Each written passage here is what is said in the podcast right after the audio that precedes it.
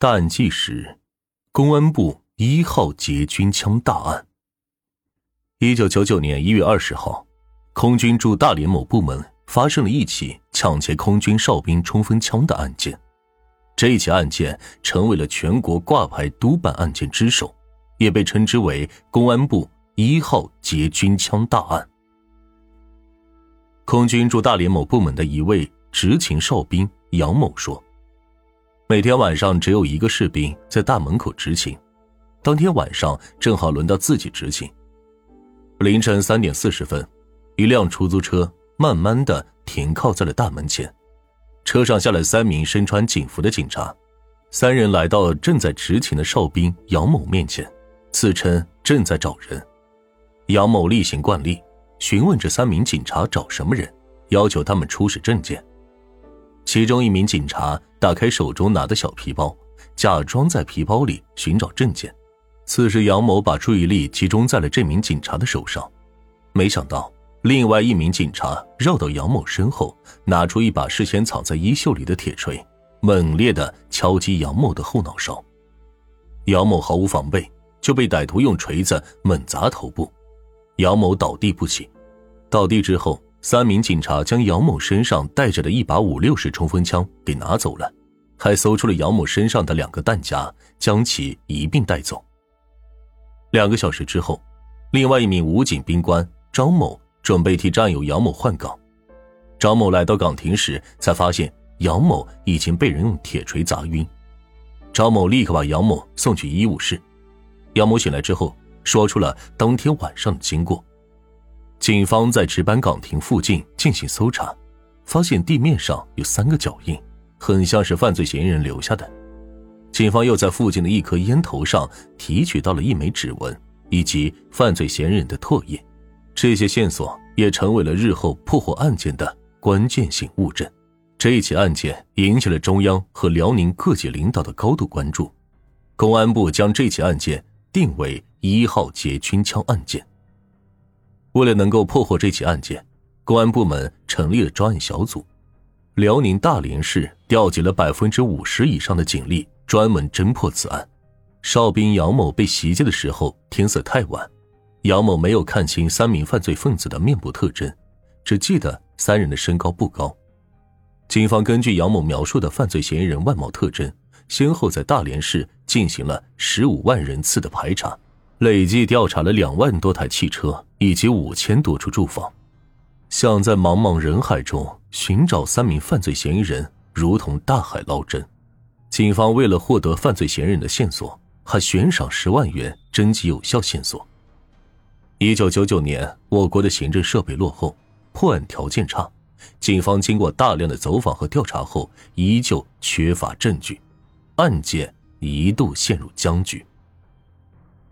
八年的时间过去了，这一起特大劫军枪案件又有了眉目。二零零七年三月十一日，位于大连市沙河口区的两家药房被人抢劫。据药房老板说，劫匪蒙面进入药房之后，用匕首胁迫药房老板交出财物。药房老板不敢反抗，只能乖乖的把药房里所有的现金都交给了劫匪。警方在药房里取证的时候。发现这名劫匪留下的指纹和1999年劫军枪案件中的地面掉落的烟头上的指纹非常相似。警方又对比了药房门面抢劫案中嫌疑人留下的 DNA，与当年劫军枪案件中的嫌疑人所留下唾液中的 DNA 完全一致。此时，警方基本可以确定，2007年发生的药房门面入室抢劫案与1999年发生的。劫军枪案件是同一人所为，当年的侦破条件较差，技术手段落后，警方无法找到劫军枪的三名犯罪嫌疑人。两千零七年，我国的刑侦技术有了突飞猛进的发展，警方通过监控录像、走访目击者等手段获得了信息。随着警方的不断深入，越来越多的线索浮出水面，一九九九年劫军枪案件的侦破充满了希望。药房蒙面抢劫案发生之后，大连市公安局立刻组织了专案组，将这起案件与1999年的劫军枪案件合并调查。在二零零七年，我国天网系统已经开始逐渐普及，警方的人手更多，再加上多警种的配合、多手段的运用，很有希望侦破药房蒙面抢劫案。警方通过监控，基本确定了犯罪分子的潜逃路线，又对群众进行了大量的走访，获得了重要的目击线索。警方基本确定，药房门面抢劫案中的两名歹徒名叫做梁斌和赵海。确定了犯罪嫌疑人的身份之后，警方开始部署抓捕行动。警方通过信息网络查询到梁斌年龄是四十二岁，是大连市开发区某出租车公司的司机；赵海四十一岁，是大连某车间厂的主任。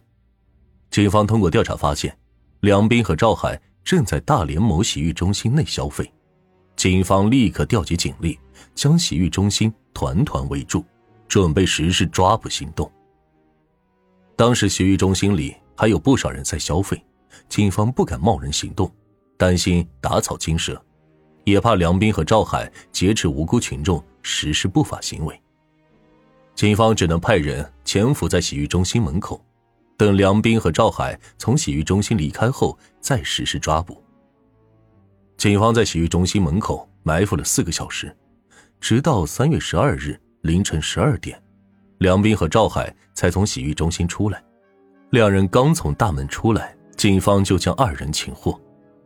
将两名犯罪嫌疑人抓捕之后，警方进行了突击审讯。梁斌和赵海也如实供出了自己就是一九九九年。一月二十日抢劫军枪案的凶手，梁斌说：“一九九九年抢劫军枪案是他们团伙所为，团伙中还有另外三名成员，分别是孟某、尹某和都某。”警方在梁斌和赵海家中搜出了大量的枪支弹药。一九九九年抢劫案中被抢的五六式冲锋枪以及五六式冲锋枪弹夹均被发现。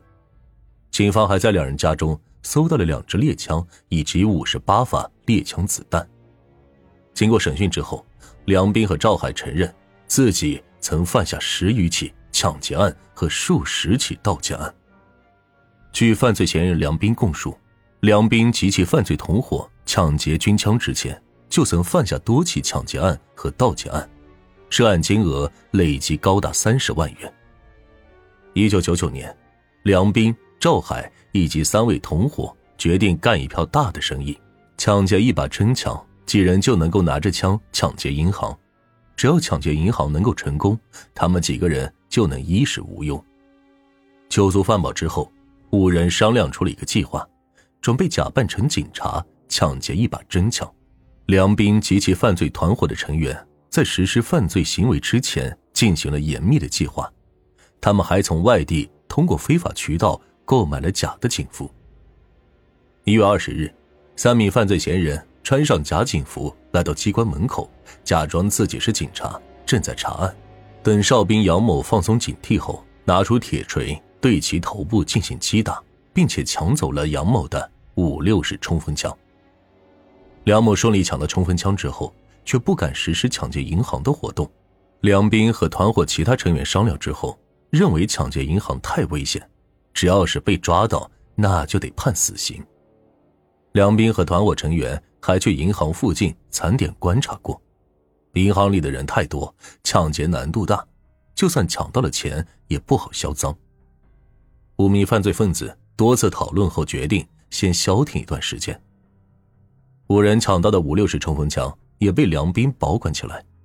根据梁斌所说，犯罪团伙中的五名犯罪嫌疑人都有工作。而五个人只有在作案时才会聚集在一起。